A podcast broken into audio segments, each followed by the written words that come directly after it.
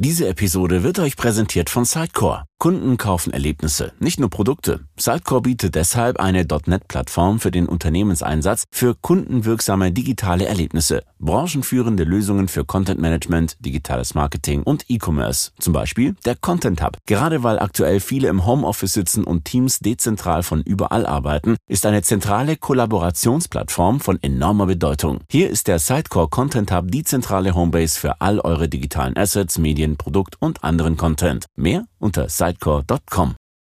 Hallo und ein ganz herzliches Willkommen beim T3N Wochenbriefing. Wie jeden Montag gibt's hier das Wichtigste, das du für den Start in die neue Woche wissen musst. Dieses Mal Social Media während der US-Wahl, Pläne zum digitalen Euro, ein E-Bike, das echt aussieht wie aus der Zukunft und ein neuer iPhone-Button. Los geht's!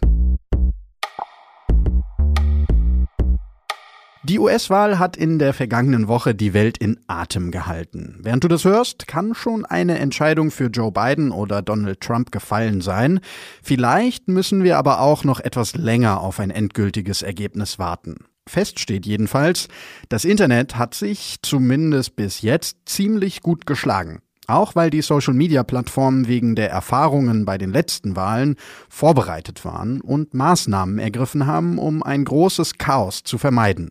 Und die Maßnahmen, die scheinen wirklich zu funktionieren. Facebook und Twitter haben sich bereits früh darum bemüht, die Verbreitung von Fake News und Gewaltaufrufen zu reduzieren. Videos wurden gelöscht, Accounts und Facebook-Gruppen gesperrt, die Verbreitung von Posts verlangsamt und Retweets für einen begrenzten Zeitraum sogar eingeschränkt. Das geht sicherlich noch besser, aber im Vergleich zum Beispiel zu 2016 haben die Plattformen definitiv eine bessere Figur gemacht. Muss man ja auch mal sagen, wenn es denn mal klappt. Und dann ist da noch der Humor im Netz, der den Wahlkrimi hin und wieder auf die Schippe nimmt. Zum Beispiel mit dieser äh, Rede von Donald Trumps spirituellen Beraterin. Und daraus hat ein Hip-Hop-Begeisterter dann das gebastelt.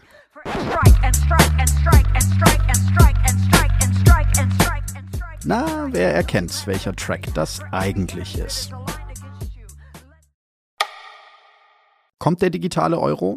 Die EZB prüft die Einführung einer Digitalwährung und hat sich in Form der EZB-Chefin Christine Lagarde an die EU-Bürger gewandt, um Feedback einzuholen. In einer Umfrage können sie Wünsche und Bedenken äußern. Und du auch.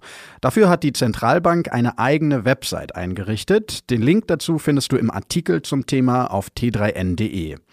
Wie genau die Währung dann aussehen soll, das ist bisher nicht klar, deshalb ja die Umfrage. Bargeld soll die neue Währung jedenfalls nicht ersetzen. Das E-Bike Revo des US-Unternehmens Bino hat keine Narben oder Speichen und wirkt auch sonst echt wie ein Science-Fiction-Vehikel aus der Zukunft. Vorder- und Rücklicht sind in die Räder integriert und statt eines klassischen Fahrradschlosses soll das E-Bike über eine elektrische Sperre verfügen, die Besitzer per Fingerabdruck entsperren können.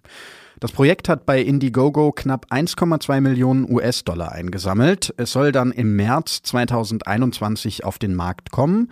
Der Early Bird Preis liegt bei 2000 Dollar, später sind es dann 3350. Bilder vom ultrafuturistischen E-Bike Revo gibt's auf t3n.de.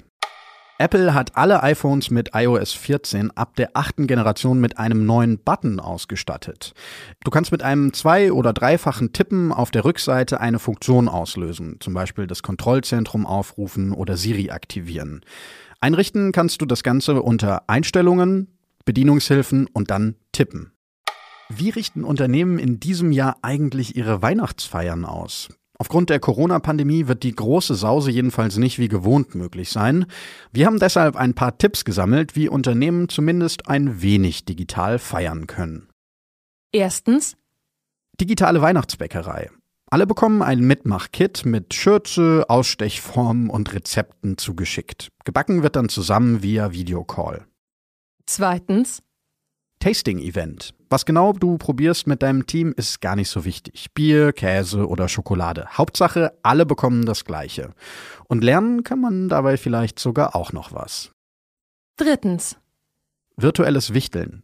Im Vorfeld losen die Teams aus, wer wen beschenkt. Dann bekommen alle Mitarbeiter Bastelboxen zugeschickt mit Farben und Bastelkarton.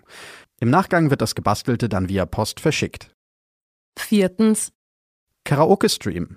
Warum nicht mal gemeinsam Karaoke singen? Und zwar zu Hause, nicht in der Bar. Zum Beispiel als 80er-Themenabend inklusive passender Kostüme. Fünftens. Dinnertime. Manche mögen es sicher ruhiger als bei der Karaoke und wollen sich einfach mal im Team in Ruhe austauschen. Dafür eignen sich vor allem virtuelle Dinner, geliefert vom Lieblingsrestaurant oder Lieferdienst in der Nachbarschaft. So, das war's auch schon wieder für diese Woche. Vielen Dank fürs Zuhören. Wenn dir dieser Podcast gefällt, dann lass uns gern ein Abo da. Mich würd's total freuen. Mach's gut und bis nächsten Montag.